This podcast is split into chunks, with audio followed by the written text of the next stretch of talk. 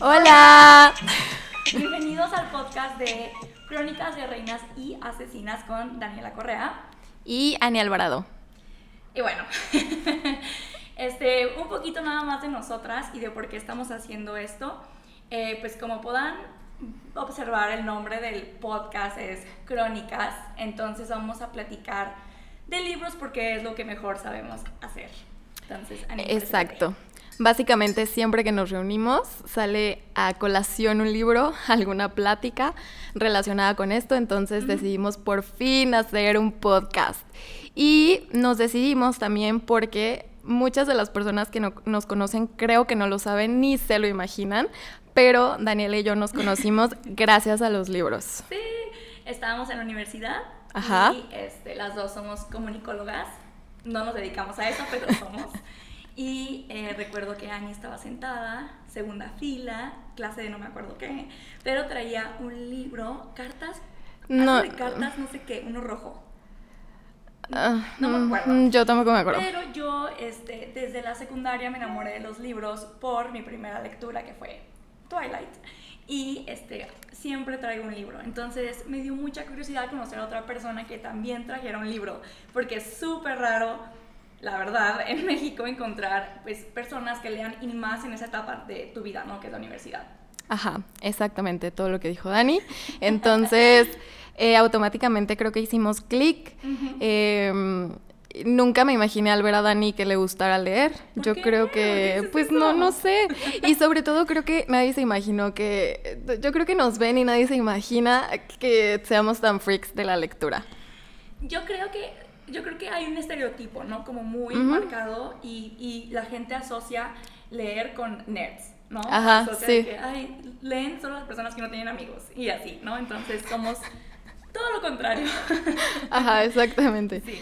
Entonces, bueno, en pocas palabras, esa es la historia de cómo nos conocimos y cómo la lectura nos unió. Entonces, creo que es algo muy importante en nuestra amistad también, la lectura. Sí, creo que es lo que más nos une. eh, siempre que estamos leyendo un libro es hablar horas y horas del libro, de lo que significa pelearnos porque estamos en desacuerdo. Ajá. es súper testaruda. ¿Sí? Y eh, bueno, después de tantos años, pues decidimos por fin hacerlo, ¿no? Después de varias cosas fallidas y... Sí. De muchos intentos. Pero estamos aquí. Pues espero que Ajá. disfruten tanto como nosotras, porque pues a veces necesitamos que alguien más nos impulse a la lectura y creo que uno de nuestros propósitos es que se inspiren, ¿no? Por parte de nuestro amor por la lectura, eh, pues ustedes puedan decir, bueno, voy a agarrar un libro, ¿no? Sí, estaría increíble poder inspirar, creo que a alguien a leer o que pueda descubrir este mundo o, o tal vez alguna historia que haga que se enamore de, de todo esto. Entonces, creo que e- esa es una de las cosas que más me emocionan de esto. Sí, igual. Entonces, pues hoy tenemos nuestro primer capítulo y este, bueno, ¿cuál es el formato? No hay un formato como tal, pero eh, vamos a intentar elegir un libro, eh, ya sea por, por capítulo o por cada dos capítulos, dependiendo de cuánto nos extendamos hablando de él. Ujú. Eh, y en, el- en cada capítulo pues vamos a platicar de nuestra experiencia leyéndolo, vamos a hablar de- del libro, de los personajes y pues básicamente es una charla que tendríamos Ani y yo normalmente de un libro, pero ahora queremos compartirla pues con ustedes, ¿no? Ujú. Entonces, este, Ani, ¿cuál es el libro de hoy? Bueno, el libro de hoy es uno que teníamos muchísimas ganas de leer desde hacía mucho tiempo. Ujú. Tuvimos la suerte que nos lo dieran en un intercambio de Navidad, entonces lo pudimos leer juntas y la verdad es que nos, eh, bueno, no me Encantó. voy a adelantar, pero sí nos encantó Sí. y decidimos que esta fuera nuestra primera lectura de la cual hablar y ese libro es... Los siete maridos de Evelyn Hugo. Ajá, seguramente si saben un poquito de, de lectura, lo han escuchado porque la verdad es que tuvo mucho hype, fue muy famoso. Y pues, ¿qué más al respecto? Pues creo que es un libro también que habla de varios temas controversiales, entonces vamos a meternos un poquito en eso, pero eh, creo que eh, también la manera en la que está escrita está, es diferente y está muy padre, entonces vamos a empezar, ¿no? Primero, Ani, este, ¿este libro fue lo que te esperabas? La verdad es que no. Bueno, eh, al tener tanto hype este libro, obviamente sabía de qué se trataba a grandes rasgos, había escuchado algunas opiniones al respecto. Y sí, o sea, esperaba encontrarme la historia de una persona, de una actriz muy famosa, pero para nada fue lo que me encontré al leer este libro, o sea, para nada. Entonces, creo que a medias. O sea, creo que... Mm, Más o menos. Ajá, sí. Bueno, una reseña súper rápida para que sepan de qué trata el libro si es que no lo han leído. Los siete maridos de Evelyn Hugo habla de este, eh, la vida de una actriz de los años 60 que pues es muy muy famosa eh, y pues de todo lo que, lo que vivió ella ya que pues su escándalo más grande es que pues tuvo siete maridos, ¿no? Entonces eh, relata la historia de esta actriz famosa. El formato en el que se hace está bastante original, creo yo. Eh, hay dos narradoras. Está Evelyn Hugo, que es la actriz famosa de los 60 y está Monique Grant. Monique Grant es, ya está en la actualidad, Evelyn ya es una mujer grande y Monique Grant es, eh, eh, es una periodista que entrevista a Evelyn Hugo, ¿no? Entonces hay como dos historias a la par, la que cuenta Evelyn Hugo y lo que pasa en el presente con Monique Grant, ¿sale? Ajá. Entonces, esa es la sinopsis a muy grandes rasgos, sin spoilers, por si alguien lo quiere leer, no quiere spoilearse. Creo que es el momento de dejar, escuchar, de dejar de escuchar esto o arriesgarse porque realmente vamos a hablar de todo. Sí.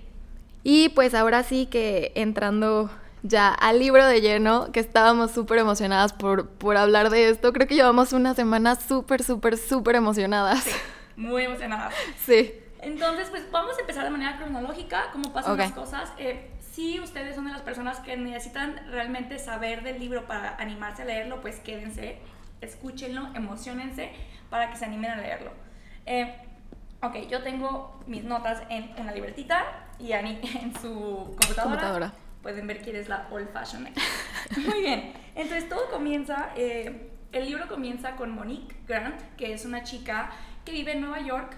Ella es eh, periodista de medio pelo, está trabajando en una revista que se llama Vivant. Y eh, pues, ¿qué es lo que sabemos de ella ahorita? Es que su papá falleció, no tiene papá, eh, su mamá no vive en Nueva York y se acaba de divorciar. Entonces, eso es lo que sabemos de Monique hasta el momento. Este, ¿Cómo es que llega Monique a eh, enredarse con Evelyn?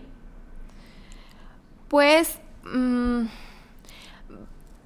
Monique tenía, creo que es importante tal vez resaltar que Monique tuvo como un gran artículo y ha sido como todo lo que ha tenido grande en su carrera. Fue un artículo que digo, a lo mejor ahorita no vale, es como irrelevante tocarlo un poco, pero creo que en algún punto toma relevancia.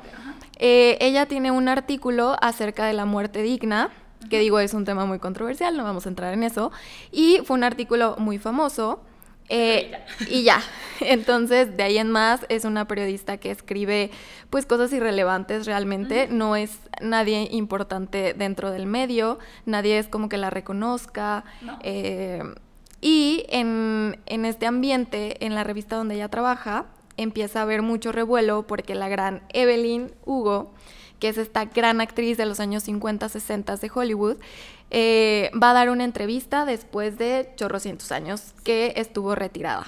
Y esa entrevista gira alrededor, o eso pensamos, de eh, por qué Evelyn va a subastar sus vestidos más famosos, con los que fue a los Oscars, etc. Entonces todas las revistas se están volviendo locas por pues conseguir esta entrevista con Evelyn por, la subasta de sus vestidos, ¿no? Entonces eh, ¿Qué sabemos de, de, Monique? Eso, y que aparte pues es una chava que le da miedo como que pararse firme y decir yo, yo quiero esto, yo necesito, es una persona pues un tanto tímida o le da, le da un poco de miedo salirse de, de su zona y enfrentarse como a cosas grandes o, o, decir yo merezco esto, ¿no? Entonces es, está como sentada y sí le molesta que no la asciendan o que no tenga papeles, pero pues no hace nada al respecto tampoco, ¿no? Entonces un día eh, su jefa, que se llama Frankie, la llama a la oficina y le dice, ¿sabes qué? Pues te estaban buscando. Evelyn Hugo quiere que tú hagas el, eh, la entrevista de sus vestidos. Y pues obviamente Monique Sí, se fue para atrás. entra mega shock porque pues dice, ¿yo por qué? Ajá, ¿qué tengo yo de especial? Si nomás he hecho un artículo padre y, y eso es todo, ¿no? Entonces, pues, Frankie le dice, pues yo tampoco sé por qué te escogieron a ti, Pero vas a ir. pero pues vas, mija, ¿no? Entonces ahí, va, la- ahí va Monique. Y este... Y bueno, entonces, eh, total, así es como pues llegan, la verdad es que ahorita a nadie les hace sentido porque Evelyn, Hugo, una, o sea, yo me la imagino como Miley Monroe. Sí, sí, sí, sí, eso iba a decir perfe- exactamente. O sea, creo que es imposible no compararla. O sea, no, Sí. no imaginarte a Marilyn en, en ese papel. Sí. Eh, no sé, desconozco si la autora se Inspiró. inspiró en ella, pero. Yo creo que sí un poco, Pero. porque pues ahorita es cuando Monique entra en, en, en shock y dice, a ver, déjame investigo antes de ir con ella a entrevistarla, pues todo lo que pueda, ¿no? Y se pone a ver sus películas y la describe, pues, o sea, todo el mundo describe a Evelyn como, ¡Wow! wow, espectacular, una bomba, siempre Sí. dicen eso, este, un espectáculo de mujer con muchísimos pechos. Ajá, sí. Es su parte, creo que más característica. Sí, Te lo recuerdan muchas veces en el libro. Que todo el mundo quiere poner las manos en los senos. Siempre Ajá. dice eso. Sí. Este, y eh, pues que es rubia, piel morena. O sea, literal, Marilyn, creo que sin lo de la piel morena, porque pues Marilyn era blanca, pero eh, digo, Evelyn tiene descendencia cubana, entonces de ahí como Sí, el, el color de la piel, pues. exacto. Este, pues es morenita, cabello, cabello muy rubio y pues es súper sexy, ¿no? O sea, creo que es... Atractiva, podrías, ajá. Considerar que es un sex symbol, ¿no? Ajá, Entonces, sí, sí, sí, sí, sí, total. Pues ya Monique dice, pues vamos, ¿no? Y va a su casa ahí en, eh, en, en Nueva York, súper fancy en el Upper East Side. Y llega y ve, para, para esto Evelyn ahorita ya tiene 69 años. Ujú. Entonces, eh, pues ya es una persona grande, eh, se podría decir, pues. Y eh, la ve y dice que todavía está despampanante, deslumbrante, o sea, que la piel la tiene súper bonita para su edad, o sea, Monique la ve y dice, oh my Wow, god. sí. Creo que esa fue también una de mis partes que más me gustó, porque justo yo creo que es como en el segundo o tercer capítulo. Eh, que te presentan como tal a Evelyn desde la perspectiva de Monique y Ajá. siento que desde ahí te, te atrapa Evelyn, o sea, de una manera muy cañona. Es como quiero saber más de esta mujer, eh, o sea, quiero conocerla. No sé si a ti te llegó a pasar, pero a mí me llegó a pasar que se me olvidaba que Evelyn era un personaje. Sí. O sea, de repente, de verdad, yo sentía que sí fue una actriz que, que existió. Sí. Y en algunos momentos, sobre todo en este, que la describe, fue de que voy a buscar imágenes, voy a, voy a pausar el libro, voy a buscar imágenes porque quiero... Ajá, y luego era como, no, Ani, espérate, no existe. Entonces, siento que también desde ahí el libro hace un gran trabajo atrapándote. El hecho de que pienses que un personaje es real, creo que es muy difícil de lograr. Eh, entonces, híjole, Sí. desde ahí es como top, quiero leer todo el libro ya. Sí, aparte puedes percibir de Evelyn que es una mujer súper determinada y súper, súper fuerte, que es todo lo contrario a Con muchísimo carácter. todo lo que Ujú. Monique. Entonces, pues bueno, llega a su casa y este y aquí quiero resaltar una cosa pequeña al principio, si vas empezando a leer el libro, pero súper importante que es, hay dos fotos, solo dos fotos en el estudio donde está, está Monique y Evelyn. Y en una foto sale el, el productor Harry Cameron con Evelyn y en otra sale este, Evelyn con una actriz también muy famosa de los años 60 que se llama Celia St. James y otras dos actrices que pues no figuran, ¿no? Pero esto es algo que nota Monique y este pues estas personas resultan ser bastante importantes conforme la historia se desarrolla, pero me gusta mucho que la autora lo plantea desde, Desde el principio inicio. y ni siquiera se nos ocurre que van a ser pues personas muy importantes en lo que le va a contar Evelyn. Eh, bueno, entonces eh, pues ¿qué pasa? Llega Monique y Evelyn le dice pues no te hablé aquí para los vestidos. Ajá. Le revela realmente el motivo por, eh, por el que está ahí, que ella la pidió exclusivamente, no quiere a ningún otro periodista, y le dice que no le va a dar una entrevista sobre sus vestidos, sino que le va a dar la exclusiva de su vida. Quiere que Monique escriba su biografía. Entonces, Exacto. obviamente, Monique se va tres veces más para atrás. sí. ¿y ¿por qué yo? y eh, pues aquí es, es, donde entra un poquito el misterio porque Evelyn no le dice por qué ella. No, y tú todo el tiempo te estás preguntando, al igual que Monique, ¿por qué Monique? ¿Por qué? ¿Qué tiene especial? Y le das mil y mil y mil vueltas y, y no, realmente no. no, pues no. No, entonces, este, pues Monique se que, pues entra un poquito en confusión porque no está acostumbrada a que le vaya bien, siento yo. O sea, como que es una persona que no ve oportunidades y en vez de tomarlas duda, ¿no? Entonces, pues no se siente merecedora. Ajá, no sé. O sea, es un, es un personaje muy pasivo, ¿no? Entonces, pues ella le dice que lo va a pensar eh, porque pues, pues, se va a meter en problemas con su trabajo, ¿no? Si, si ella hace la entrevista por fuera, porque ella le dice, quiero que la publiques tú, no viva, no la, no la um, no trabajas. ¿no? Ajá, sí, la revista. Y le dice, bueno, ¿y cuándo podría publicar yo esto para ver si vale la pena? Y le dice, bueno, pues lo vas a publicar cuando yo esté muerta. Y todos así de, ah, pues, ¿Y cuándo exactamente es eso? pues bueno, te vas a morir si voy a arriesgar mi trabajo y te vas a morir 20 años más, pues yo pobre 20 años hasta que te mueras y me haga millonario con tu biografía, ¿no? Pero bueno, entonces, este, pues ya es cuando empieza la primera como conversación ya oficial, Evelyn Monique, y le empieza a contar pues la niñez, ¿no? Sobre su niñez, eh, que pues ella pues venía de eh, una mamá inmigrante de Cuba, eh, ella era cubana, y su papá, este, era canadiense, creo no me acuerdo la verdad. bueno, su papá era canadiense, pero los dos no er-, eran inmigrantes, pues no eran estadounidenses. Em, y vivían en Hell's Kitchen, en Nueva York. Entonces, ella te cuenta que su mamá era como su máximo. Su mamá era su máximo y eh, su mamá siempre decía que ella quería ser actriz, irse a Hollywood y salirse de donde vivían. Em, y pues que su sueño era, era llevársela, ¿no? Porque pues su padre era pues un, desgraciado. Una ficha. Ajá.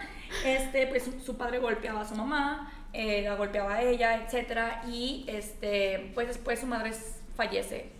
Eh, su madre muere y es cuando ella dice, ok, tengo dos opciones, ¿no? Me puedo quedar aquí o puedo cumplir el sueño por mi mamá y por mí. Entonces, pues, eh, obviamente ella empieza a descubrir que se está desarrollando, está creciendo. Ella tiene 13 años y dice que ya tiene los pechos, o sea, gigantescos, ¿no? O sea, ya está súper desarrollada y empieza a ver que los hombres la miran. Y Evelyn, pues siendo una mujer muy inteligente, muy, muy inteligente, ella dice, ok, pues los hombres me miran, pues por lo menos déjame conseguir algo, ¿no? Y, este, y ella se da cuenta de que los hombres hacen cualquier cosa por un par de buen pechos, ¿no? Literal. Entonces, eh, ella conoce a su primer marido, que se llama... No me acuerdo cómo se llama, amiga. Ernie Díaz. Pueden ver quién es la nerd de aquí, ¿verdad? Sí. A mí me gusta un chorro esta parte porque el hecho de que te des cuenta tan chica eh, de lo que puedes conseguir con ciertas cosas. Digo, en este caso Mm, Evelyn decidió utilizar sus atributos físicos, que es creo que completamente válido, y ella descubrió que podía obtener cosas a cambio. Entonces, digo, para mí estaba perfecto, siempre y cuando todo sea consensuado, estaba muy bien. y, obviamente es un shock porque pues a los 13, 14 años no estás pensando en eso. Bueno, yo no. Tal vez ahorita las generaciones ya con TikTok y Instagram Señoras. bueno, están súper... O sea, yo a los 13 años cero me vestía como se visten las niñas ahorita a los 13, 14 años, ¿estás de acuerdo? Sí, yo igual. Pero también en este caso creo que, digo, a pesar de que la personalidad de Evelyn es alguien muy determinada, muy como yo voy a lograr lo que yo quiero a costa de lo que sea, literal. Eh, pues también en, este, en esta situación se vio forzada por su entorno. O sea, a lo mejor si hubiera tenido una buena familia, si hubiera tenido, eh, si su mamá a lo mejor no hubiera fallecido, si su papá le hubiera apoyado y hubiera sido otra clase de papá, no se hubiera visto obligada a esto. Pero era literal, estoy yo sola, si no lo hago yo, nadie lo va a hacer por mí, no voy a poder salir adelante y probablemente aquí me vaya a pasar algo muy feo. Sí. Sí, hasta ella dice que sospechaba que su papá en algún punto también, pues, la podría pues, podría llegar a abusar de ella sexualmente, ¿no? Entonces Ajá, me entonces... aquí, conoce a Ernie Díaz y ella sabía que Ernie Díaz era un vecino de ahí de la cuadra que iba a trabajar en una casa productora que se llamaba MGM, eh, ahí de jalacables o algo así. Pero, este, pues ella dice, pues voy a seducirlo, básicamente porque necesito que me lleve con él a California, porque él sí va a ir a Hollywood. Ajá, es literal mi boleto de salida de aquí. Exacto, y de hecho ella dice eso, yo cambié mi virginidad por un boleto a Hollywood. Y se casa con él a los 15 años. O sea, what the fuck? Sí. Digo, también cabe recalcar, es muy importante no olvidar que estamos en los años 50. O sea, sí, mediados de los 50, entonces, pues, sí es una edad chica, pero creo que es, era más normalizado que ahorita, ¿no? Sí, sí, sí, claro, pero de todas maneras, what the fuck, o sea, Sí, no, no, no. los 15. Sí, no, y está muy, o sea, estamos de acuerdo en que pues realmente no fue por amor, no fue por empezar una vida juntos, fue simplemente... Sácame de aquí. Ajá, eres mi avión. Sí, que ella aprendió cómo utilizar su sexualidad para esto, ¿no? Entonces, pues, ¿qué es lo que pasa? Pues ya se van a, a, Hollywood, a Los Ángeles, ella está casada con Ernie. Ernie, la verdad, creo que era un hombre bueno, nunca le hizo nada, se la llevó para allá y pues la apoyó, ¿no? Porque, ¿qué es lo primero que hace Evelyn? Le dice que vaya a la escuela en Hollywood y no es cierto. Se va a sentar a una cafetería que ella había visto en las revistas, donde ella sabía que muchos productores o directores iban a tomar café. Este, y está a un lado de una casa productora, creo. Entonces, pues ella literal se va todos los días y toma una coca y se sienta ahí y espera que alguien le haga una invitación hasta que un día el dueño del lugar le dice, a ver, no vas a estar aquí nomás sin hacer nada. ten tu mandil, ten tu trapo y ponte a meserear, mija. Y dice, bueno, pues está bien, ¿no? Sí, de todos modos, ella lo que quería era estar ahí, no importaba cómo, ajá. Que la vieran, ¿no? Cabe recalcar que en este punto, Evelyn, eh, pues, tenía todavía el cabello castaño, este, ese es su cabello natural, cabello castaño, este, y pues eh, estaba, estaba chiquita, ¿no? Entonces, Em, ¿Qué es lo que pasa? Pues un día entra a esta cafetería Harry Cameron. Harry, el gran Harry. Harry Cameron, o sea, fangirleo, cañón. Luego van a ver por qué y ustedes también lo van a amar y van a fangirlear con nosotras. Sí, amo. Entonces que, pues, Harry la ve y le dice, estás hermosa, o sea, ¿qué onda? Y pues en ese segundo le dice, pues te voy a ofrecer un contratito en Sunset, que es la casa productora donde Evelyn comenzó, obviamente con papeles de mega extra, dice, pues salía de que un minuto, ¿no? Así. Y le contó a Ernie y Ernie de que sí, pues sí, súper bien, tal vez algún día llegues a ser actriz, o sea, como dándole la vida, donde, ay, sí, mijita, diviértase, diviértase. Porque recordemos que en ese entonces, pues las mujeres eran vistas como... pues, y digo, sobre todo creo que en el ambiente mm, de Hollywood, en el ambiente como cinematográfico, todo este mundo como de fama, pues realmente es muy difícil que pueda ser alguien, o sea, crearte un nombre. Entonces, yo creo que a todo mundo es como, sí, sí, sí, ve, ándale, ve. Exacto. Entonces, pues Evelyn empieza a hacer papeles de un minuto de la enfermera que sale un segundo curándole la pie, el pie a alguien hasta que ella, pues, siendo como es y diciendo, yo quiero más, yo quiero más, este, le dice a Harry, oye, ¿qué tengo que hacer para que me pongan papeles más importantes, ¿no? O sea, por lo menos actriz de, reparto, o sea, quiero, quiero, tener papeles más importantes, ¿no? Entonces, ella, este, pues le dicen, es que sabes que ahorita están buscando pues mujeres rubias para ver estos papeles, ¿no? Eh, y el director de la casa productora de Sunset era Ari Sullivan. Entonces, pues, ¿qué hace Evelyn? Dice, pues ya utilicé mi cuerpo una vez. Eh. Que son dos. que es otra vez. Que es otra vez, ¿no? Entonces, pues va y ahí este, el, Ari Sullivan se baja por los chescos. Ajá. Y así es como Evelyn logra pues, obtener papeles, más, importantes. Le dicen, bueno, está bien, te vamos a dar la chance. Ajá. Entonces, pero para esto, pues eh, le dice, ok, yo quiero hacer mujercitas. O sea, creo que ese era el goal principal con Ari Sullivan, quiero hacer mujercitas. Y Ari Sullivan le dice, pues mira, te voy a poner papeles, pero bájale dos rayitas con, con mujercitas, vamos viendo, ¿no? Entonces, ¿qué es lo que hace? Le pide a Harry que la pinte de rubia. Y aquí es donde Evelyn cambia su castaño por su rubio icónico. fabulosa ella. Sí, ahí creo que es cuando todo mundo, hasta creo que todo mundo la ve diferente. Yo creo que hasta ella es como... Fue Sí, su cambio de identidad, ¿no? Porque Ajá. aparte se cambió el apellido. Ella era Evelyn Herrera y Harry le dice, ok, tenemos que crearte otro background, ¿no? No puedes decir que vienes de Hell's Kitchen. sí. Y aquí vemos cómo es tan importante la imagen, ¿no? O sea, y aquí es creo que cuando Evelyn se piensa dar cuenta de que tiene que crear un personaje. Exacto, para el, para el público. O sea, tiene que ser esta gran actriz. O sea, se tiene que convertir en lo que ella soñó desde hace mucho tiempo, aunque no sea su verdadero yo. Exacto, exacto. Entonces, pues ya se cambia de Evelyn Herrera a Evelyn Hugo. Ajá. que yo creo que se diría Evelyn Hugo. Hugo, ¿no? ajá. Pero pues Evelyn Hugo. Entonces, pues, ¿qué es lo que pasa? Que este, pues le van a dar un papel más importante. eh, y le dice, bueno, para que empieces a agarrar fama, tienes que empezarte a juntar y salir con otros famosos. Y ahí es donde entra otro personaje muy importante que se llama Don, Don Adler. Don, don, don. Don, Don, Don. Ese Don. Don, para empezar, yo me lo imagino como Brad Pitt. Yo me lo imagino como, híjole, ¿viste la serie de... mm, ay, no me acuerdo cómo se llama. Olvídalo. Ahorita voy a buscar al actor. Bueno, Annie tiene memoria a corto plazo, amigos. Sí. Quiero que sepan. Annie Pero no, Brad todo. Pitt, es que Brad Pitt es rubio. Yo a Don creo que me late más como este tipo súper guapo, estrella de Hollywood, como Golden Boy, eh, como más castaño, como más cabello negro, como de esos que tienen quijada, o sea... ¿Como Tom Cruise? Cañón, maybe, tal vez. Bueno, pues. O Henry Cavill, pero es que Henry Cavill no, nadie lo puede alcanzar. No, amiga, no, ni al caso, cállate. Pero bueno, dicen que es súper guapísimo, que es como el, el, el príncipe de Hollywood, todo el Sí. mundo lo ama, ha hecho películas súper exitosas. Pues como Brad Pitt en su Sí, época. Ajá, por eso Ajá. me lo imagino literal como Brad Pitt, ¿no? Entonces, pues, a la Evelyn le empiezan a salir, obviamente aquí te das cuenta de cómo en Hollywood todo eso está súper ensayado.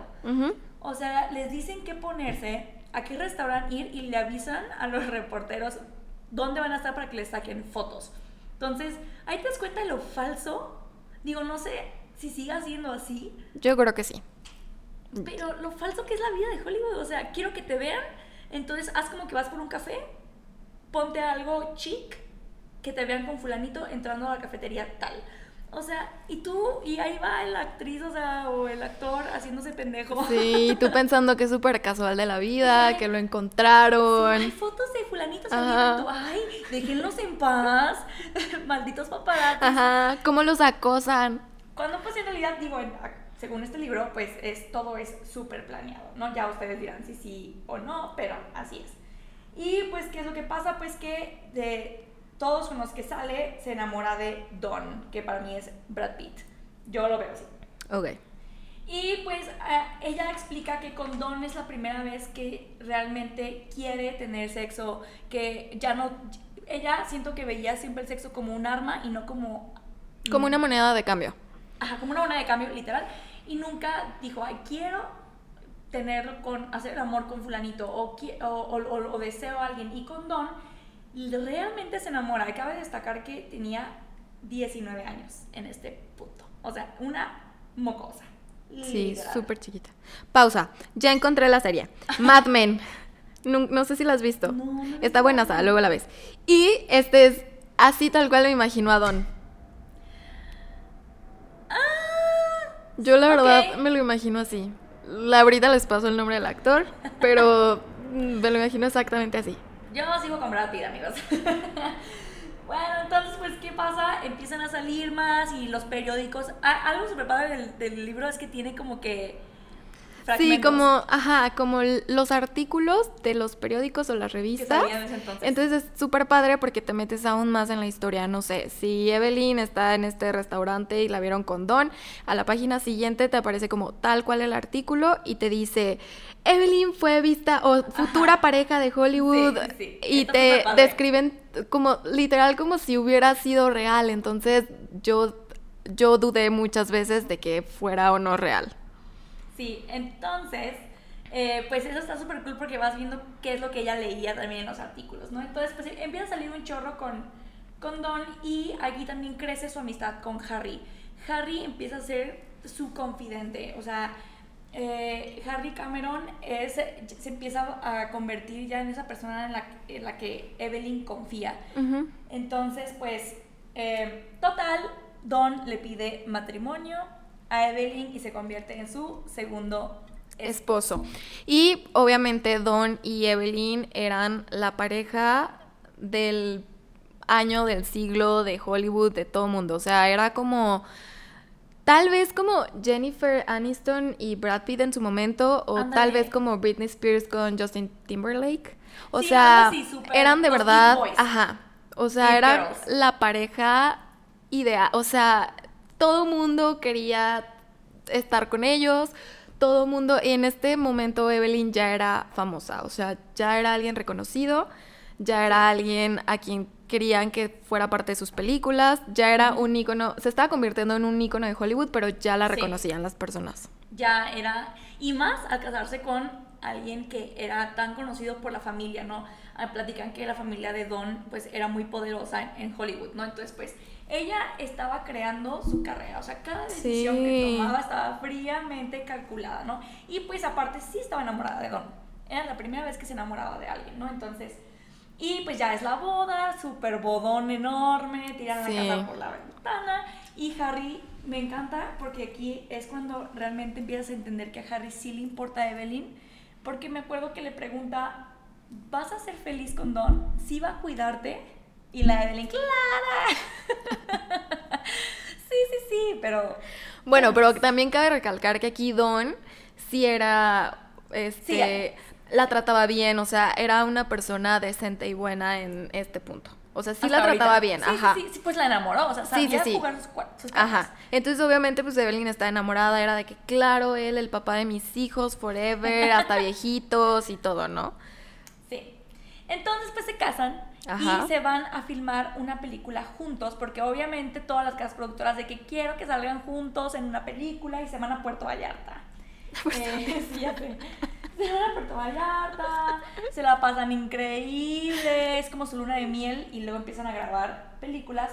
Y aquí es donde Evelyn empieza a conocer pues, pues una fase diferente de Don. Ya no era todo... Al verdadero Don. Sí, sí, sí, al Don. Ya no era miel sobre hojuelas. Sí, ¿no? muchas nos ha pasado esto, ¿no? ¿Cuánto, ¿Cuántas veces has tenido un crush y dices, neta, es que es perfecto? Sí. Es que y lo luego y luego dices, qué chinga. Ajá, ¿en qué estaba pensando? ¿Qué le pasó? Y ya no es la persona que tú pensabas que era, ¿no? Entonces, pues, ¿qué pasa con Don? Don es tan famoso y sabe que es tan guapo que también es súper inseguro. Y eh, Evelyn gana un premio que se llama eh, el premio a mejor promesa del cine y no sé qué. Y eh, este Don acaba de grabar una película, de hacer una película western que le fue del nabo. Súper mal. Entonces, y, justo al mismo tiempo a Evelyn le dan este premio, entonces pues claramente... Pelea de egos. No le gustó. Ajá. Y pues es una persona egoísta, caprichoso, o sea, y está acostumbrado a ser el mejor. El spotlight. Exacto, a tener toda la atención. Entonces, pues también creo que es muy complicado si, si tienes, mm, si estás acostumbrado a eso, tener a alguien que compita así contigo, o sea, a ese nivel, y sobre todo que sea tu esposa, o sea, y más en ese año, ¿no? Ajá, exacto, más en ese año era como cómo esta Mi esposa mujer, más exitosa que yo. Sí, entonces sí creo que, bueno, se le botó la canica al hombre. Se le superbotó y eh, entonces, pues cuando él se da cuenta de que, pues, no puedo permitir que mi esposa sea más famosa que yo, le dice, ¿sabes qué? Eh, pues dos cosas. Uno, ¿por qué no te has cambiado tu apellido al mío? Deberíamos de ser los Adler. O sea, ¿por qué sigue siendo Evelyn Hugo? La gente piensa que tú tienes los pantalones, ¿no? Entonces es como de, ok, y Evelyn, Evelyn piensa así de, ¿estás bien pendejo? o sea, ¿qué te pasa? Y le dice, para acabarla, le dice, creo que esta debería de ser tu última película, tengamos hijos.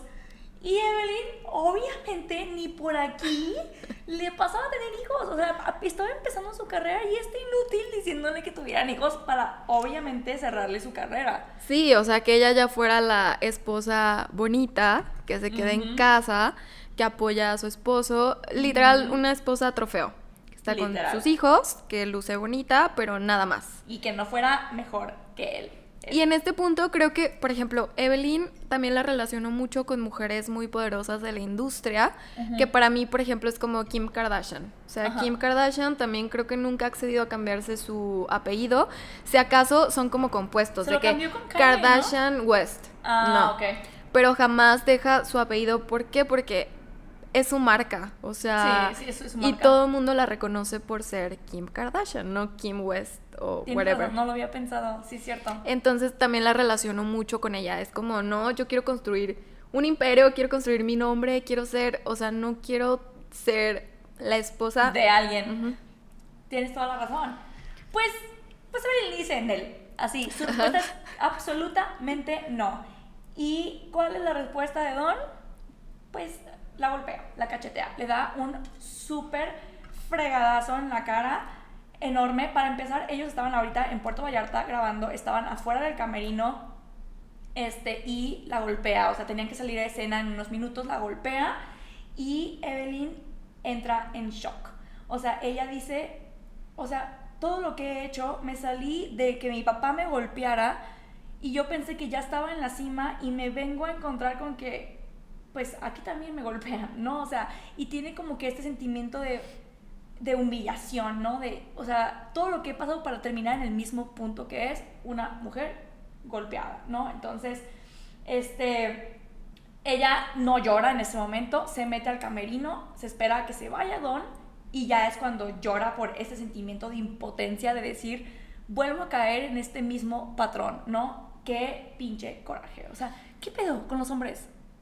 Mm, ¿Qué- ¿Qué, qué? te digo? ¿Qué pedo? O sea, ¿qué, qué necesidad de verdad de demostrar poder o autoridad por medio de los golpes? Pues digo, aunque es un problema que sigue muy presente Uy, sí. hoy en día, también creo que influye mucho que... mm, supongo que antes era aún más común, porque al menos ahorita creo que un buen porcentaje de las personas, de las mujeres que lo sufren, se atreven a hablar, aunque sea un pequeño porcentaje, pero antes creo que era muy común y era como, ay, no La pasa golpean. nada, Ujú. a todo mundo le pasa, me maquillo y me voy. Y se me hace muy fuerte este punto porque sí, Evelyn se queda en blanco, en shock total, se queda como petrificada y su mente empieza como, ¿qué está pasando? ¿Cómo Sí. llegué aquí?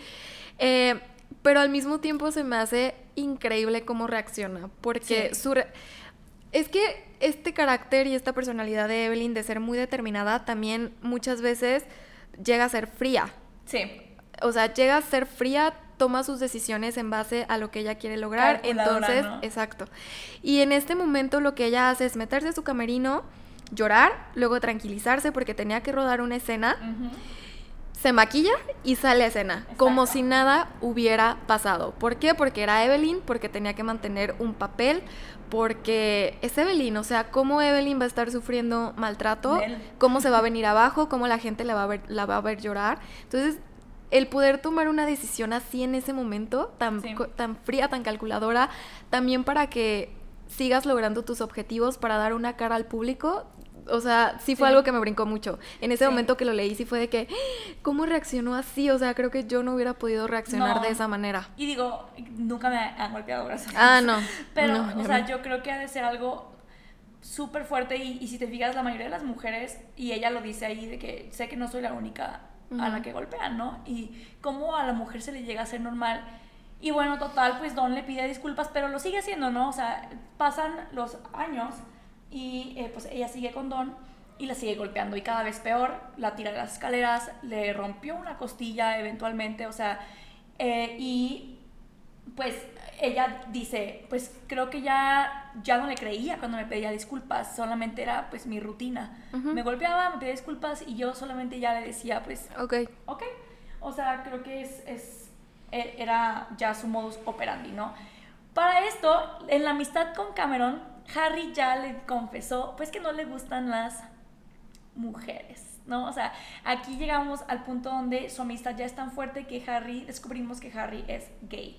Y obviamente eh, Harry lo tenía en mega secreto porque eh, esta Evelyn le pregunta, ¿cómo es que nunca intentaste ah, nada conmigo? Ajá, ¿no? Porque ella sí. está súper acostumbrada. Como hasta, como- hasta se ofende de cierta manera de ¿por qué nunca has intentado nada conmigo? Ajá. Soy irresistible. ¿Estás ciego o qué? Sí, soy un bombón.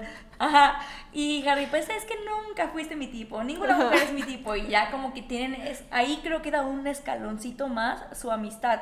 Eh, que pues le, le, confesó algo que en ese entonces, o sea, en los 50 ni aquí, o sea, era súper penado y más para un productor tan importante como, como Harry Cameron, ¿no? Entonces, eh, pues es como, em, ahí es cuando hacen ellos como esa, ese pacto, ¿no? De decir, ok, somos amigos y nada sale de nuestro círculo amistoso. Eh, entonces, pues ya con esta amistad así, eh, pues ¿qué pasa? Que un día Harry le ve un morete. Harry le ve un morete a Evelyn y obviamente luego, luego le dice, lo voy a matar. O sea, creo que como amigo, cualquier amigo, o sea, si ve que su pareja, o sea, si yo vería que a ti, sí, claro, te saltas. lo asesino. Sí. No amanece, no amanece también, ¿eh? para, que sepas. no amaneces. Sí, es una reacción muy normal. Sí. Entonces, pues, este, Harry, Harry le dice, déjalo, no sé qué, y Evelyn le, le dice, no, no lo voy a dejar, ahorita tengo súper buena reputación, tengo tres años con él, mi carrera va a tope y pues lo quiero, ¿no? Y Harry dice, bueno, pues voy a respetar tu decisión, pero claro que no me parece, ¿no? O sea, ni al caso, pero eso es algo que amo de Harry. Siempre ha respetado las decisiones que Evelyn toma. Hasta cierto nivel creo que le tiene tanto respeto a ella que, que no, la no la subestima. Entonces creo que eso me gusta. Pero también creo que es mm, algo de una buena amistad, ¿no?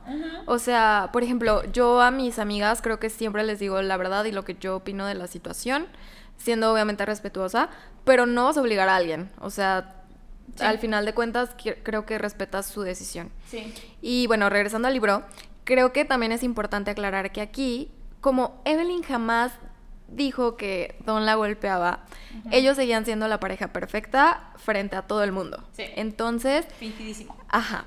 Entonces, o sea, y en este tiempo también, pues era muy complicado. Digo, la razón se le daba 100% al hombre, entonces yo creo que a Evelyn ni siquiera se le ocurrió decir nada.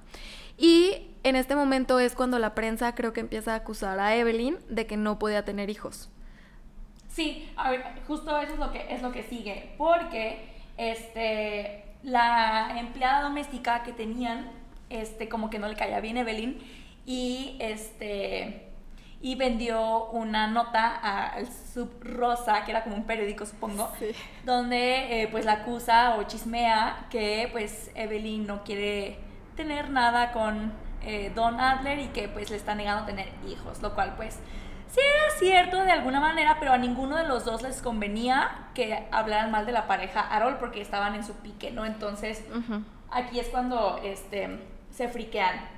Y justo en este momento es cuando empieza el rodaje de Mujercitas, que era el papel que Evelyn estaba buscando.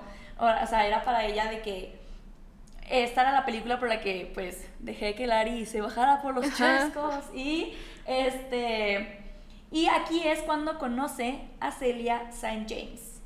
Es una actriz que va, la va a hacer de Beth, que es uno de los personajes de Mujercitas, Mujercitas. y esta Evelyn la va a hacer de Joe. Y aquí es un súper parteaguas porque la amistad con Celia es, eh, es algo que viene a cambiar mucho la vida de Evelyn. Evelyn. Ay, ay, Entonces, bueno, pues regresando al, al chismoso del sub rosa y a, eh, a, la empleada doméstica, pues obviamente Don se súper molesta y dice, ves lo que estás causando con tus cosas, de que no quieres tener hijos y así. Y Harry, pues siendo como el productor, está a cargo de no solamente manejar las películas, pero su vida, o sea, sus vidas se las manejan los doctores, sus casas, su... Todo. Ajá. Todo. Entonces a Evelyn se le ocurre un plan.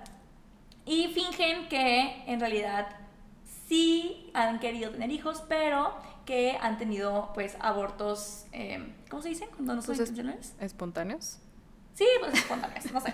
Que han tenido abortos, entonces, y despiden obviamente a la empleada doméstica eh, y pues hacen creer a todo el mundo que eh, sí lo han intentado y, quieren que les dé lástima, ¿no? Entonces, pues... Pero aún así todo el mundo le sigue echando la culpa a Evelyn. Porque siempre es de que, pobre Don, él quiere ser papá y Evelyn no puede. Entonces también eso se me hace súper mala onda. A mí me daba muchísimo coraje leer como esas notas. Sumamente machistas.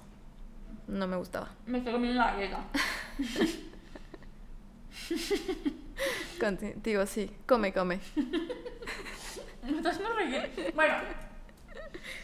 Entonces, este, pues ya se arman esto y eh, Evelyn sigue con su rodaje de Mujercitas y es, sale por primera vez con Celia.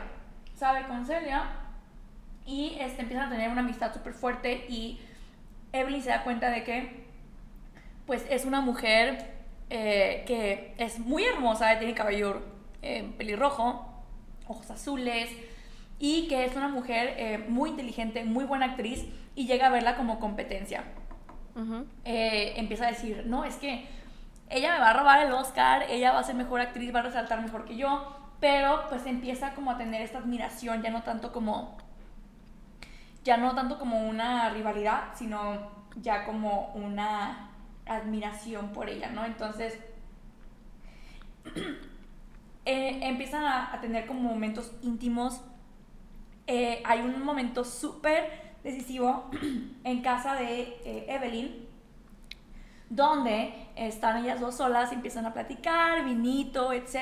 Y esta Celia se tira el vino encima y, suben al cuarto de Evelyn y Evelyn le va a, a dar una blusa Ay, se me atoró la gallina. Aparte, el café ya está congelado. Sí, ya. Por el aire. Bueno, y este. Evelyn se cacha a ella misma viéndola con el torso desnudo. De una manera no amistosa. O sea, de una manera que creo que mm, no verías a una amiga, ¿no? Exacto. Sí. Y este, hay un quote que les voy a leer que me gusta muchísimo eh, de unas cosas que Celia le dice, ¿no? Que creo que esto es por lo cual creo que Evelyn empieza a sentir algo diferente por Celia. Ella no sabe qué es, pero Celia le dice, me gusta tu franqueza, tu descaro. Me gusta que mientas solo cuando eso te ayuda a conseguir algo. Sabes lo que quieres y lo consigues. No creo que nadie en esa ciudad dude de que uno de estos días Evelyn Hugo va a ser la estrella más grande de Hollywood. Y no porque eres atractiva, es porque decidiste ser inmensa. Y, creo que es la primera vez que alguien le da un elogio que no sea de su físico. digo, obviamente Harry, claro Harry, pero aparte de Harry, creo que nadie, nadie nunca. Había, le había dicho que, donde estaba era porque ella lo había decidido, ¿no? Entonces, ella, Celia le dice, quiero que seamos amigas, hablo de amistad, que cada una sea mejor, viva mejor, porque nos conocemos. Siento que esto, ¡pum!, le cambió el chip a Evelyn y dijo, wow, nunca había conocido a alguien que me dijera estas cosas. Ni y soy más que mi físico. Soy más que mi físico. Creo que en ese momento es cuando eh, piensa eso, o sea, de que sí, puedo dar más que mi físico. Y pues ya cuando están ahí en el cuarto, que empieza a admirar a Celia de una manera no solamente por su trabajo, sino como persona, y luego admira su físico. Eh, y tienen este momento muy íntimo donde no están haciendo nada en realidad, solo se, se cambia la blusa. Evelyn piensa esto, la gente piensa que la intimidad tiene que ver con el sexo, pero tiene que ver con la verdad. Cuando te das cuenta de que puedes contarle tu verdad a alguien, cuando puedes mostrarte a alguien, cuando te desnudas delante de alguien y su respuesta es conmigo estás a salvado, a salvo, perdón, diario tengo que cajetearla. Eso es intimidad, amigos. Y una frase tan bonita la arruiné. Pero bueno. Ese es uno de mis quotes favoritos, del libro. Se me hace súper bonito porque sí es cierto, la, intimidad va más allá del sexo. Del sexo. Y pues, eh, pues obviamente aquí eh, ella empieza a hacer esa diferencia de, bueno, lo que siento por Don, ¿qué es? Y lo que siento por Celia, ¿qué, es, no? Y empieza a preguntarse, bueno, pues a Don estoy enamorada, pero creo que a Celia la quiero, o sea, como persona. Pero creo que en este punto ya se había desenamorado de Don. O sea... ¿Crees? Yo creo que sí. Más bien yo creo... Mm, no sé, que tal vez no sabía cómo dejarlo. Sobre todo creo que tal vez el hecho de que Celia le dijera lo que le dijo y que le hiciera ver que es más que una cara bonita o que su físico, la hizo como dar ciertos pasos en la relación que tenía con Don. Sí, sí, yo creo que estaba como en negación también, ¿no? O sea, de tengo mi matrimonio perfecto, en teoría, pues, o sea, ante la cámara, pero estoy sintiendo estas cosas, ¿no? Eh, porque ya la golpeaba, o sea, si hubiera querido, lo hubiera dejado desde antes, ¿no? Entonces siento que tuvo que pasar algo como muy fuerte para que lo deje. Es que también tenemos que tener en cuenta que, pues, era la imagen. Sí. En el momento en el que ella se divorciara, o le iban a echar la culpa, o iban a decir, a ver, no que tan perfecto el matrimonio, pues entonces, ¿qué pasó? Sí, que es justo lo que sucede, Ajá. porque es el estreno de Mujercitas y dice Evelyn que estando viendo la película se da cuenta de que claramente Evelyn no va a ganar el Oscar, se lo va a ganar Celia, porque Celia hizo un súper papel y este, se van a, la fiesta de festejo del estreno y eh, llegando a la fiesta, Ruby, que es otra actriz, eh, la jala y la mete como un cuartito y le dice, quiero decirte dos cosas, ¿no? Uno, ¿qué vamos a hacer de Celia? Porque nos está llevando todos los premios. Y Evelyn, pues, ¿qué vas a hacer de qué? Pues actúa mejor, mija. Y le dice, y quiero que sepas que Celia es lesbiana. Y aquí, o sea, se le para el mundo Pues sí, a o sea, Evelyn. cambia completamente. No cambia su opinión, pero creo que sí se da cuenta de muchas cosas. Creo que en ese momento como que le llegan muchas netas de qué está pasando. O sea, y creo que se empieza a cuestionar mucho lo que siente por ella, pero en otros planos. Ya De que, más ok, real, ¿no? Ajá. Sí, sí, ya como que, ok, es, tal vez ella sí sienta algo más. Ajá. O sea, como que, le- y, y dice, bueno, antes de que piense algo más, Rubí, o sea, como que la quiere destrozar, le dice, es lesbiana, ah, y tu esposo está en el baño con otra mujer. Y Evelyn dice que siente celos. Celos porque si Celia es lesbiana, quiere decir que ya ha estado con otras mujeres y que ya la han visto otras mujeres y no solo ella. Y que su esposo se está tirando a otra en el baño. Entonces, o sea, la mujer está en shock total. Neta, ¿qué pedo? Pero qué maldita la, Ah, pues, la Ruby. pues la Ruby, pues bueno, la Ruby, ¿no? Entonces, y dice, bueno, con permiso, y se sale del, se sale del cuartito y la deja ahí sola con sus pensamientos. Entonces, pues, obviamente, eh, aquí para la historia eh, y volvemos al mundo actual y esta Monique le dice, o sea, como que le empieza a caer el 20 y le dice a Evelyn, ya de 70 años, ¿no? A ver, ¿quién fue el amor de tu vida, Evelyn? Ajá. y Evelyn, hasta este momento creo que le cuesta trabajo decirlo a alguien más que no sea su círculo, ¿no? Y como em- ex- expresarlo en voz alta. Ajá. Porque obviamente ya en su círculo, pues eh, eh, después descubrimos que, lo, que es muy normal, pero como Ajá. que a- le, da- le cuesta todavía decirlo, pues, a, a gente externa, ¿no? Y no le quiere decir, y Monique, a ver ya, dímelo, dímelo, dímelo. Y ya pues Evelyn dice, pues, pues Celia St. James. Ajá. Creo que ese, ajá, como que en ese momento te quedas de, porque aparte, digo, con el título, sabes que tienes siete maridos, Sí. creo que mm, todo el mundo nos imaginamos como por inercia que pues va a ser alguien de ellos, ¿no? Ujú. Entonces creo que sí es un gran cuando te Sí. das cuenta que es Celia. Y en ese momento hay una frase, digo, obviamente no sé exactamente a pie de la letra cuál es, pero me gusta muchísimo que Monique le dice, eh, entonces eres lesbiana Ah, o algo así. Sí, sí, sí. Y Evelyn aquí siento que demuestra mucho su actitud porque ella dice, eh, no, o sea, no soy No una mujer, exacto, no soy una mujer bisexual, o sea, no quiero que me encasilles, ¿por qué me tienes que encasillar en una pa- en en, en algo, pues? Sí, aquí está de hecho la frase, porque está, Monique le dice, entonces estás dispuesta a revelarte como mujer homosexual en mi libro. Ajá. Y la Evelyn se nos Le dice, a ver, a ver, "No". para tu carro. No has escuchado ni una sola palabra de lo que te he contado. Amé a Celia, pero también antes de ella amé a Don. Y me encanta esta frase que es la- a la que tú te referías, que le dice, no ignores una mitad de mí para poder encerrarme en una categoría, Monique. No hagas eso. Exacto. Esa, eso me gusta muchísimo, de no me estés encasillando. O sea, obviamente pues puedo amar a diferentes personas y Sí. no por eso voy a hacer tal o cual cosa. Sí, wow. Ajá. Mis respetos, Evelyn Hugo, por conocer quién eres y saber qué es exactamente lo que quieres reflejar de ti. Y creo que es algo bien importante que a la gente se le olvida y el humano siempre tiende a querer categorizar Ujú. todo. Tú eres mujer, tú eres hombre, tú eres una galleta, tú eres una taza. O sea, ¿por qué no puedo ser una taza galleta? Digo, Ajá. es un ejemplo muy estúpido. Pero, Sí, sí, sí. o sea, ¿por qué tenemos que ponerle etiqueta a todo, no? Sí, claro. Puedo ser todo al mismo tiempo si yo quiero. Sí. Y pues bueno, ¿qué pasa? Pues la Evelyn sale del... ah, No, la Evelyn se queda sola en el cuartito cuando Ruby le acaba de aventar estas bombas. ¿Y quién creen que entra al cuartito? Celia. Celia. Exactamente. Entra Celia y ya le dice, ay, me acabo de encontrar a Ruby me dijo que estabas aquí. y Evelyn la confronta, le dice, ¿eres lesbiana? Y Celia entra en mega shock y le dice, no piensas menos de mí por eso, ¿no? Y le dice, claro que no. Y ya como que empiezan a discutir y pues, que la Evelyn, Pasa lo que... pues la besa. Ajá. Y dice, pues quiero ver si sí o si no siento algo por ti, pues Vamos a vénganse pa' acá". quitarnos de dudas. Vamos a quitarnos. Y la besa y pues sí, dice que pues sí sintió las mariposillas en el estómago.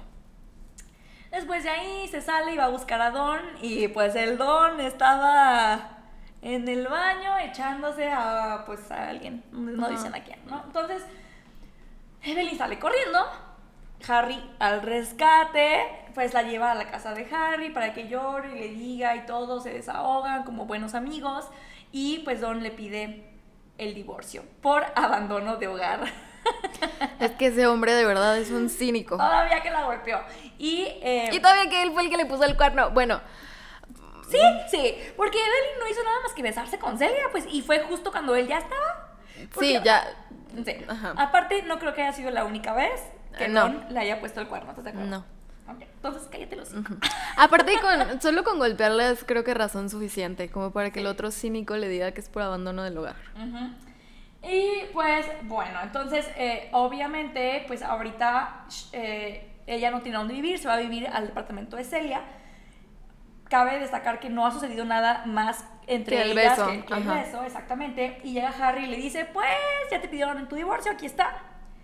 Y en este divorcio Don prácticamente la soborna, se podría decir, le dice, pues te quedas con la casa y con la mitad de la fortuna que tiene Don a cambio de que nunca hables de lo que pasó en tu matrimonio con Don. O sea, pues que no lo queme, que sí, que la golpeaba. golpeaba. Y pues a Celia no le queda nada más que aceptar y obviamente Don, siendo quien es en Hollywood, le quita su contrato con Sunset y este ella ya no tiene casa productora y Ari Sullivan pues con, por querer pues ahora sí que complacer, Complacer a Don, Don.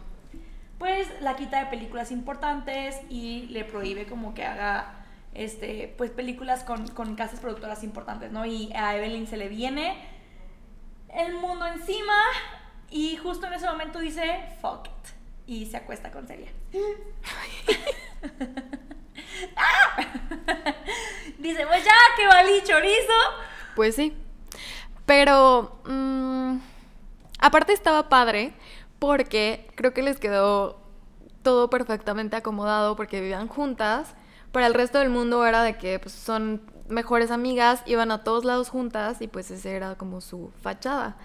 Entonces realmente en ese momento vivieron felices, creo que disfrutaron un poco su el inicio de su de Pues- su relación, romance, whatever. Para esto nunca te esperabas que el libro vaya hacia esa dirección. Bueno, yo no me esperaba. No, no, pero jamás. Para nada. Y, eh, y Celia, pues hasta el momento creo que es una persona muy honesta consigo misma. Ella creo que nunca intentó ocultar o, o fingir eh, quién era. Ujú. Y Evelyn, pues está descubriendo esta parte de ella, ¿no? Y dice, bueno, yo te amo a ti. O sea, no me gustan las demás mujeres, pero tú eres esa persona para mí, ¿no? Y, se enamoran cañón. O sea, eh, aquí, o sea, Evelyn y Celia se súper enamoran. Eh, Eso es lo que me gusta, que Evelyn todo el libro maneja esta, este como discurso de yo me enamoro de personas, no, de, no de géneros. Entonces también por eso lo que le había dicho a Monique de encasillarla. Y eso se me hace súper padre, porque realmente pues no, a, Evelyn nunca, pues no le gustaban como las mujeres. Este, se enamoró de la persona, que era Celia. Y eso se me hizo muy cute. Pues regresando a la historia, esta eh, es la noche de los Óscares, a Evelyn la ponen en la lista negra, no la invitan a los Óscares y Celia gana el Oscar a Mejor Actriz.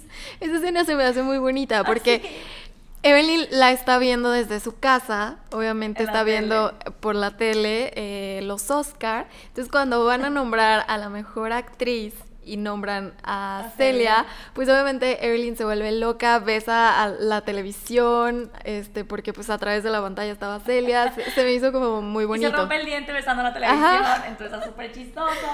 Porque genuinamente se alegró por ella, a pesar de que Evelyn también una de sus grandes metas era ganar un Oscar y ser una gran actriz. Pero se alegra genuinamente. Exacto. Y creo que solo hay dos personas por las que ella se alegra genuinamente, Harry y Celia. Y nadie más, o sea, nadie. ¿Qué pasa aquí? Pues Evelyn dice, bueno, ¿y qué voy a hacer yo? ¿No? O sea, sí, muy padre, bravo Celia. Tengo que reconstruir mi carrera porque aparte Don se encargó pues de que le cerraran todas las puertas, de, de cierta manera tachar su nombre en Hollywood y tirar un poco de lo que ella había logrado en todos estos años. Entonces, pues Evelyn sí fue de que, ok, vamos a empezar otra vez, ahora, ¿cómo le voy a hacer? Eh, y entra Harry al, rescate, le dice, pues tengo amigos en Europa, o sea, eh, ¿por qué no vas a París?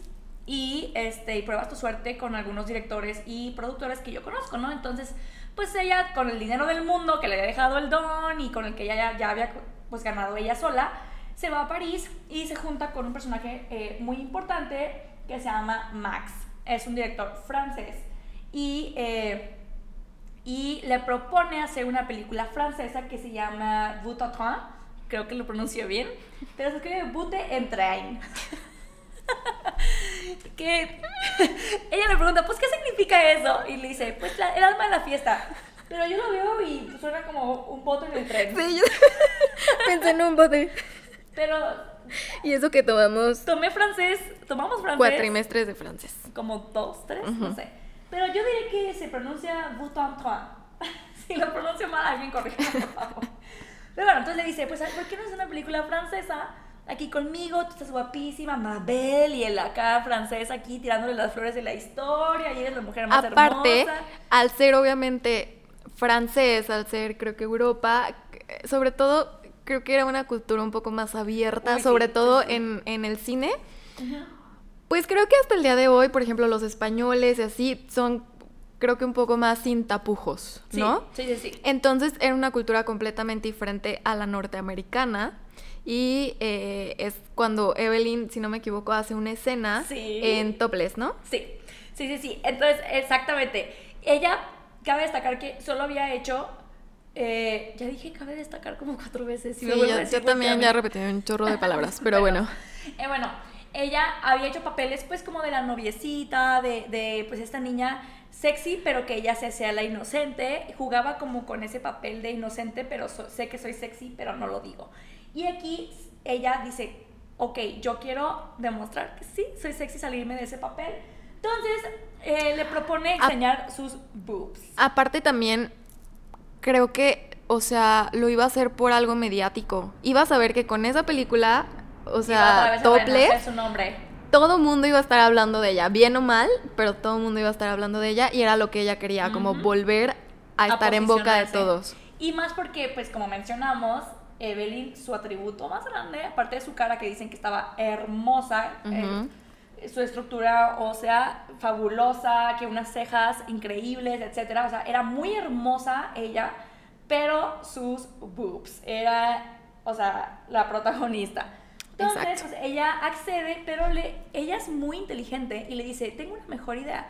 Había una escena de esa película que ella va saliendo del lago, y es cuando pues está desnuda saliendo del lago, y le dice, ¿por qué no cortas la escena justo un así milisegundo antes, de que se vean los pechos completos.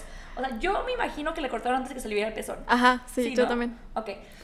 Y, este, y pues ya dice que va a la cabina de edición y que justo le corta y se va a negros antes de que se le vea todo el pecho completo y ella piensa, a todo el mundo le gusta que lo tienten. Ajá. Se me hace padrísimo. Y que lo dejen como queriendo más. Entonces, sí. Y Monique cuenta de hecho que ella vio, o sea, cuando, porque ella obviamente siempre que le entrevista regresa a casa y como que analiza lo que le dice Evelyn y se le quedan muchas cosas y dice que se puso a ver esa película, Ajá. Ajá, sí. Esa mera. y que dice, le regresaba a la escena para ver si se alcanzaba a ver algo. Ajá. no, o sea, el corte Para ver si ahora sí alcanzaba a salir completo. Pues total, la, la película fue un Exitazo. exitazo, o sea, mundial, no solamente en Hollywood, mundial, o sea, todo el mundo hablaba de Evelyn Hugo, todo el mundo decía wow con ella, o sea, exitazo, ¿no? Y eh, aquí entra otro personaje muy importante que es Mick Rivas, que es un cantante de rock, yo me lo imagino como Mick Jagger.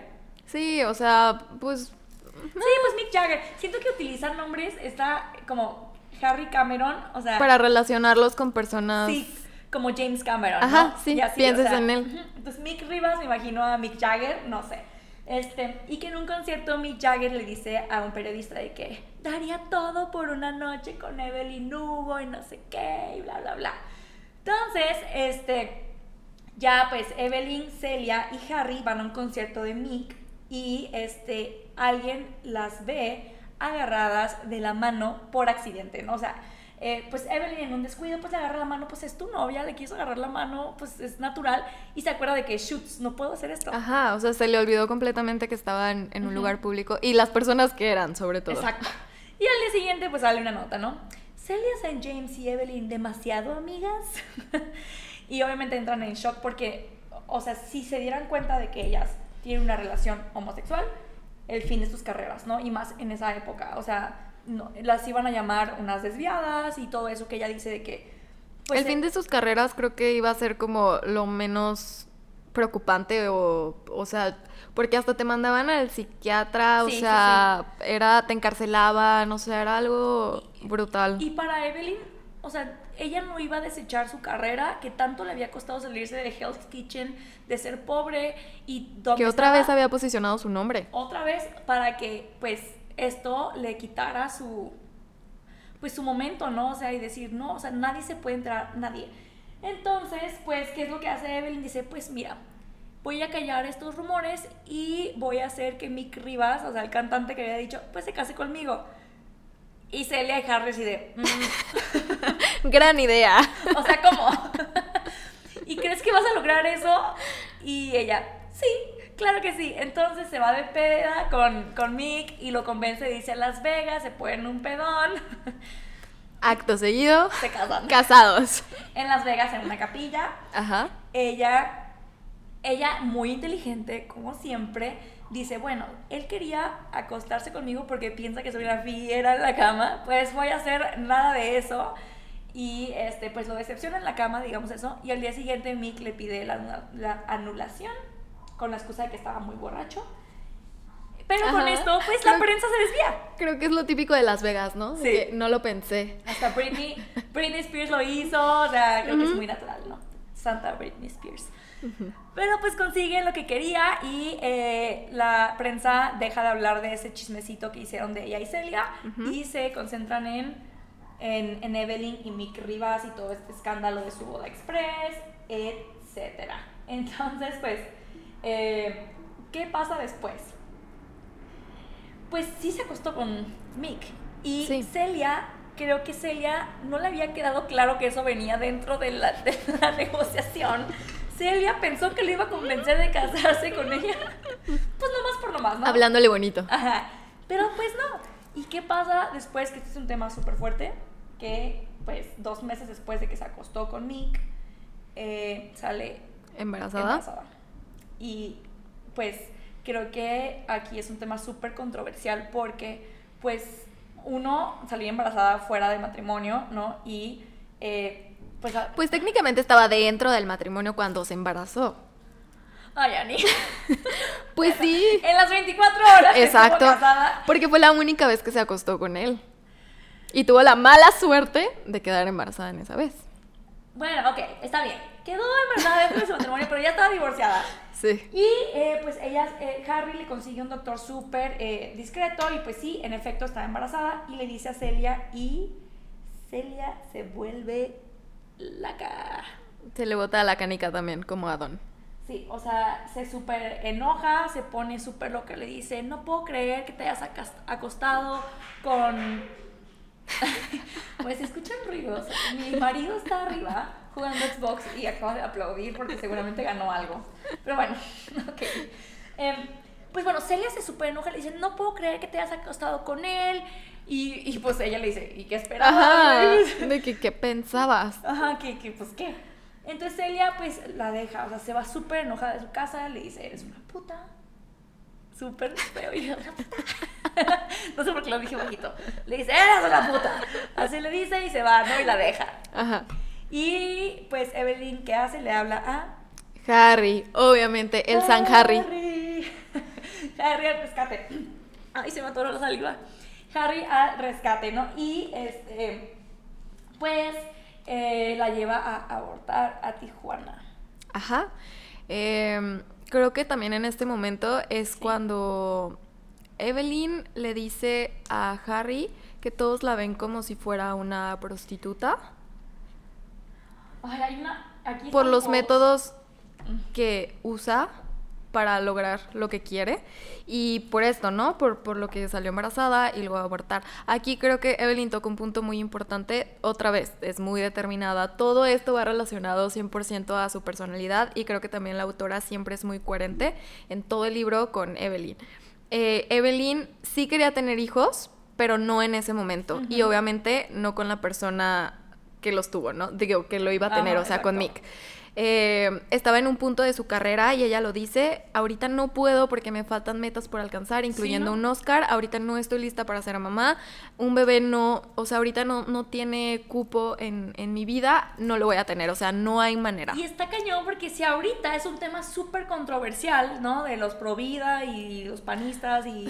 No me imagino antes. O sea, no me imagino lo que debe haber sido tomar esa decisión cuando antes era súper más tabú, o sea, y era literal, o sea, y, no le pasaba a nadie por la cabeza. Si ahorita de verdad sigue siendo un súper tema, pero aquí volvemos a lo mismo que mencionas, Evelyn siempre sabe qué quiere. Y hay un quote que le dice a Monique que es, la vida no te da las cosas, tú vas y las Tú tomas. las tienes que tomar.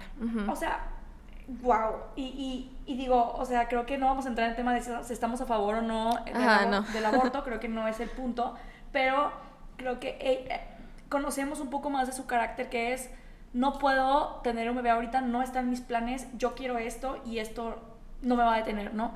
Y, y estemos de acuerdo o no con lo que hizo, creo que eh, al final es una parte de, de que quién era Evelyn y qué es lo que quería, ¿no? Y me acuerdo que, pues cuando Harry la va llevando a, a Tijuana, eh, y pues ella le acaba de decir que era una puta, le pregunta a Harry, llorando así, ¿crees que soy una puta? Y la respuesta de Harry Ese es, es lo más precioso del mundo y le dice, ¿No te parece sumamente patético que cuando los hombres hacen las reglas, lo que más menosprecian es justamente lo que supondría la menor, la, perdón, la mayor amenaza para ellos? Imagínate si todas las mujeres solteras del mundo quisieran algo a cambio de ceder su cuerpo. Todas ustedes estarían al mando, como una revolución popular. Los únicos que podrían resistirse serían los hombres como yo, o sea, los gays. Y es lo último que quieren esos cabrones, un mundo gobernado por gente como tú y como yo. O sea, y, y, y Evelyn se queda pensando y le dice, pero ¿crees que soy una puta o no? Y le dice, a mí me gustas así.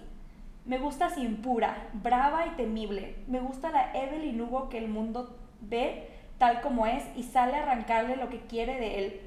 Así que llámalo como quieras, pero no cambies. Esa sería la verdadera tragedia. Güey, wow. Y creo que esa es la verdadera magia de Harry. O sea, Sí. Harry siempre vio a Evelyn tal y como era Sí. y nunca, nunca tuvo miedo de ella. O sea, nunca tuvo miedo de sus decisiones ni la quiso cambiar, nada. O sea, la aceptó tal cual y sobre todo la admiraba. Exacto, exacto. Y le decía, no cambies por nadie. Ajá, Guau. no. Bueno, total, pues con el éxito que estaba teniendo Evelyn, le ofrecen hacer Ana Ka- Karenina. Ana Karenina, que pues es una película súper famosa. Y bueno, vamos a terminar con el capítulo de hoy porque aún nos faltan un montón de cosas. Entonces vamos a cortar hasta aquí y pues vamos a seguir en el próximo capítulo. Pero muchísimas gracias por escucharnos. Si llegaron hasta acá, de verdad agradecemos muchísimo que se hayan tomado el tiempo de escucharnos, pues chismosear sobre divagar sobre este libro. divagar un poquito nomás, nomás. Pero eh, muchísimas gracias. Nos vemos en el siguiente capítulo donde vamos a terminar la aventura de Evelyn Hugo. Ajá. Sí, así que esperamos que también nos puedan acompañar en el siguiente episodio. De Crónicas de Reinas, y, asesinas. Hasta luego, muchísimas gracias. Soy Daniela Correa. Daniel Alvarado, bye. Bye.